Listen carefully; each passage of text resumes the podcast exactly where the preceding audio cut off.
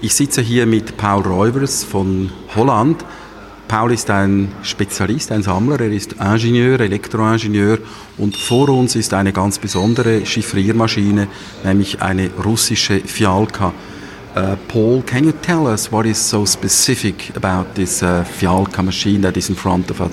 When has it been produced and used? Okay, this machine was invented around 1956 and it resembles the German Enigma machine quite heavily.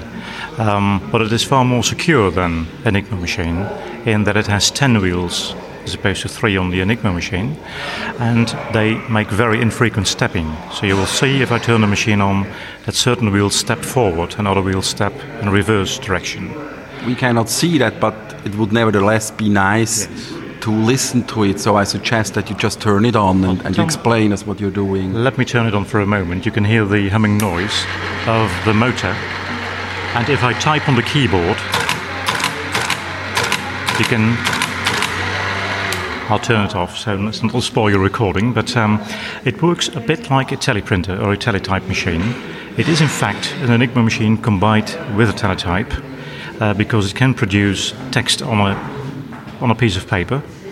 It can also punch paper, uh, paper tape, um, like a, a teleprinter machine does, and it has a tape reader as well.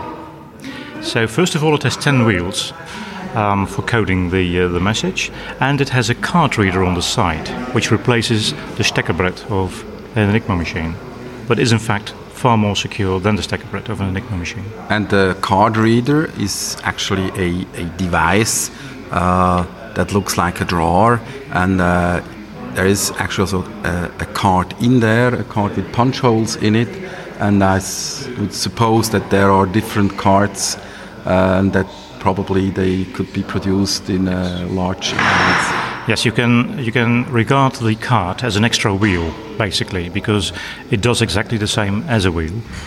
Um, however, this wheel cart is exchanged every day. So somebody working with the Fialka machine would have a little book and would rip off a piece of paper every day, put it in the drawer, and the paper was so thin that it would destroy itself when being taken out again. So you could only use it once; it could not be used again on another day. But then the other uh, person who is using the other machine has to have the same paper. Of course, yes. And they had a code book, like with Enigma, that tells you how to set up the machine for daily use. So, how to set up the message key um, for every day. One of the big weaknesses of the Enigma was that uh, one character would never be uh, could never be transformed into itself again. Um, I think this weakness uh, has been uh, overcome with this machine. Yes, that's true, and it's very remarkable because until 1974, we thought that nobody in the world knew anything about Enigma except for the British. Um, like the Swiss NEMA machine, for example, has the same weakness as um, Enigma because a letter can never be um, translated into itself. But the Russians apparently knew a lot about Enigma and Enigma weaknesses, so they overcome this problem by building a very tiny little electronic circuit with three transistors, and I'm showing it to you now course, your listeners can't see it, but it's for this time, 1956, um, a very nice invention. It's a little printed circuit board with three transistors and some diodes. Do you know where the, these transistors were coming from? Were these Russian transistors yes. in 56? You can see it, it's a Russian uh, germanium transistor. So Rus Russia produced yes. transistor as oh, early as 56? Yes, they did yeah. indeed. Yeah. And it is still functional. It sits inside the machine somewhere and it does a very clever trick of enabling the machine to allow a letter to be translated into itself. And that is one of the strongest points of this machine when compared to Enigma. So, from today's point of view, the machine is quite sophisticated and quite sure. How did the Russians use this Fialka machine? Well, first of all, they used it in um, Israel in the um, in the Five Day War in, in the early 60s. But the um, the Israeli military people they stole some of these machines and they broke it. So later the Russians improved the machines and make, made more sophisticated wheels in there. They could change the wiring of the wheels. They could mirror the wiring of the wheels, which I will show you in a minute, um, and added a couple of extra things to it. So, so it was used in Israel? Well, no, in, in, a war against Israel. By the, the Egyptian uh, yes, army? Indeed, and, and they used Russian equipment. Yeah. Later, during the Cold War, all of the countries of the Warsaw Pact, like Poland, like Hungary, like uh, Czechoslovakia, all used Fialka machines, but everyone had different wirings in the wheels because they could not spy on each other. And the Russians, of course, knew the wiring of all wheels so that they could spy on everyone. Um, now I'm told, and this is very recent news, because we discovered these machines a couple of years ago, and we thought as we, we could bring this out in the open. However, last week we discovered that the Russians are still using this machine on a division level, so we have to be a bit careful with it. On a division level? Yes, that's right. Which means on a on a lower army level? It's a lower army level, not the lowest level, let's say somewhere in the middle, but they are still using it on a daily basis. So um, they still regard it, regard it as a rather secure machine. Um, it can probably be broken in a couple of hours, they think, or maybe in under an hour today with today's modern techniques. That would be enough for um, for field use, of course, because if you are moving your troops around, the information has no value after an hour. So I think it's it's okay, but. For a long time, we were uncertain um, of whether this machine has been broken by Western allies. Um, it was certainly not broken in Germany, but we know that the British have worked on it, and the American NSA has worked on it. Um, and Austria has been reading Hungarian and Yugoslavian traffic on a regular basis and over the past years. So um, we know that it has been broken. It's a halfway mechanical and a little bit an electronic machine, so in a way, an electromechanical machine. How, how safe is it against? Uh, electromagnetic impulse from uh, nuclear uh, explosions? Well, like most Russian uh, equipment, it will probably survive a nuclear blast um, because they always used ancient techniques in their uh, radio sets as well. They still used valves. Um, in this particular machines, perhaps the transistors would could burn out, but they are so large and so old that probably they would survive because the smaller the electronics get these days, the more sensitive they get to EMC. But um, in this particular case, I think it would survive. Yeah. You mentioned before that these machines showed up only very recently.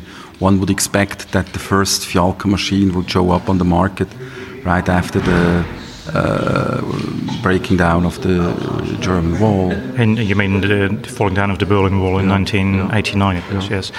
Well, the problem was with East Germany that they had a good protocol with the Russians to give back all machines. And like the Germans are, they really do that and have a, a nice signed piece of paper for every machine they turned in. And there is not a single machine missing, unfortunately. So these machines were all given back to the Russians and subsequently destroyed. They never showed up on the collector's market? Never, not a single one. No, they've all went back to Russia and have all been destroyed, unfortunately. So what kind of machines are now on the, on the collector's market? The machines that we have seen come from Czechoslovakia and from Poland and in most cases the Polish machines looked the best. I think they had the best maintenance people there. So uh, the one we are looking at at the moment is a Polish machine. But the best uh, uh, maintenance, but very little control in the end. Uh, they probably didn't have the intention to give it back to the Russians. Well, they, they had the intention probably, and they were ordered to um, to give them back. But sending all the machines back to Russia is far too much work, of course. It's too heavy and it's too bulky. So they promised the Russians to destroy them all. And the Czechoslovakian people have at least um, pretended that they were destroying the machines by hitting them with a hammer. But if you hit one machine on the left and the other machine on the right, you can still uh, combine two into one machine. They're so solid. Oh, yeah, they are. Uh, but uh, the Polish machines are not even damaged, so they simply appeared on the market, a couple of them at least. Now, what are you doing, uh, Paul, with these machines? You're in a way a, a, collector, but my feeling is that you're a very special collector because you're doing something very particular with these machines. Yes, well, back from when I was a young kid, I wanted to know ev- how everything works. So take it apart and try to find out how it works. And I was so impressed with this machine because it resembles the Enigma in one way, but is so much better constructed and so much more secure than the Enigma that I really wanted to find out how it works. But as you know, there is no written documentation available uh, apart from a German user manual. Um, and I really wanted to study the circuit diagram, which was not around at the time. So we decided to take uh, one machine completely apart to, uh, until the last wire and reconstruct the circuit diagram, which we did in the end. And you just say, tell this in one sentence, but I think this is a, a pretty extensive and long-lasting work, yes. and the result of it is a, a, a, brochure. It's actually more a brochure. It's a 100 or 120 page document with uh, plenty of technical drawings uh, in it. It's a kind of a reference manual uh, which has been re engineered Yes, in fact, it has. It has been reverse engineered. When I was redoing the uh, the circuit diagram, I thought it was um, good to describe what I was doing, and I found so many interesting aspects of this machine that I noted them all down. And in the end, I bundled all my notes into a little book that can be regarded as a let's say a service manual for this machine. Um, and a couple of years ago, I showed it to uh, some um, some people who have worked in the, uh, the NVA, the uh, Nationale Volksarmee in the DDR, um, who had operated the Fialka machine, and one person even repaired them. And he was really shocked to see the circuit diagram because he said it, it war genau so. Also, um, it was exactly like I've drawn it. And he said, Well, this is really correct. But we were never supposed to take away the circuit diagram. So he was really impressed that we managed to, to do it. But as I say it in a sentence now, but it in fact took us about three months um, evenings, weekends, to um, to re-engineer the circuit diagram.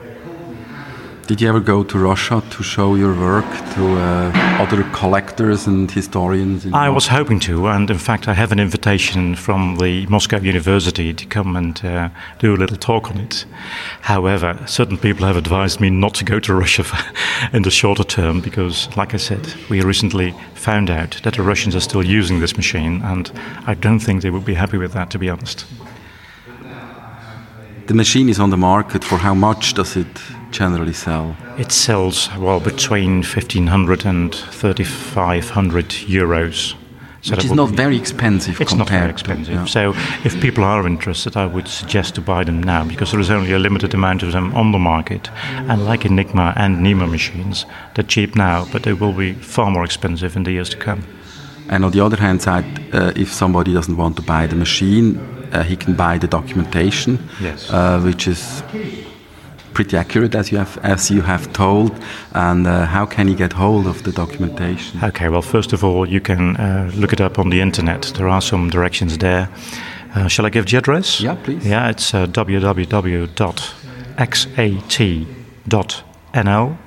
forward slash fialka so like you um, you just like you, you pronounce it f a I L K A, Fialka. And we will also put that on our blog and uh, integrate it in the description of uh, this uh, talk. To end with, um, I'd like to mention another part of your, uh, I don't know if I can call it hobby, but another, it's probably more a passion. It's the Enigma, and, and you're also engineering an Enigma, an electronic Enigma that you sell. Right. How comes? Well, first of all, when I first heard about Enigma, I went to uh, see Enigma machines at Bletchley Park in England. And it was so fascinating machine. There was one machine on public display that you could actually touch and press the keys of at a time. And we were so impressed by the machine that we wanted to own one. But we thought we would never find a machine. It would be impossible to buy one on the market. Um, and then we decided to create our own electronic variant of it, which would be compatible and affordable for most people, but would do exactly the same as the mechanical wartime machine. And that's what we did, and it's available as a little building kit now, uh, the profit of which is used to um, improve the Bletchley Park Museum. And who is buying uh, the electronic kit? Well, people all over the world. I think we, we sold more than a thousand kits now, um, and the majority goes to America, where people can't buy Enigma machines easily, of course. But they go also to England, to the Netherlands, to Germany, to Switzerland, Austria. I've seen them go everywhere. And roughly how much time does it take to uh, put that together? Well, if you're very experienced, you can do it in one night. But most people, uh, I think, work on it for about three nights, which is nice. Uh, there's good building instructions with it and a good testing procedure. Um, we even have an extension kit now because um, we introduced this about five years ago. And we thought we should celebrate this fifth anniversary of the Enigma E, as we call it. Um, and we've now done a building kit of the famous German Uhr box, which was an ex- extension to the Enigma's plugboard. Mm-hmm. Um, a, mach- a, little add-on unit that was not very popular. Not too many people know about it because only a few real samples have survived. And we managed to get one on loan for a couple of days. Uh, we made good photographs of it and um, measured it out. um, so that we could make an electronic copy of that, which we've done as well. What's the price tag of the electronic Enigma? Um, the electronic Enigma sells for 130 euros, and the add-on kit, if you like, um, sells for 70 euros. So it's affordable, um, not a couple of thousand dollars or euros. Indeed, yes, it's very affordable, yes. Enigma. Well, Paul, thank you very much, and uh, we hope that uh, you get more people interested into Enigma cryptography and Fialka in general. Thank you very much. My pleasure. Thank you.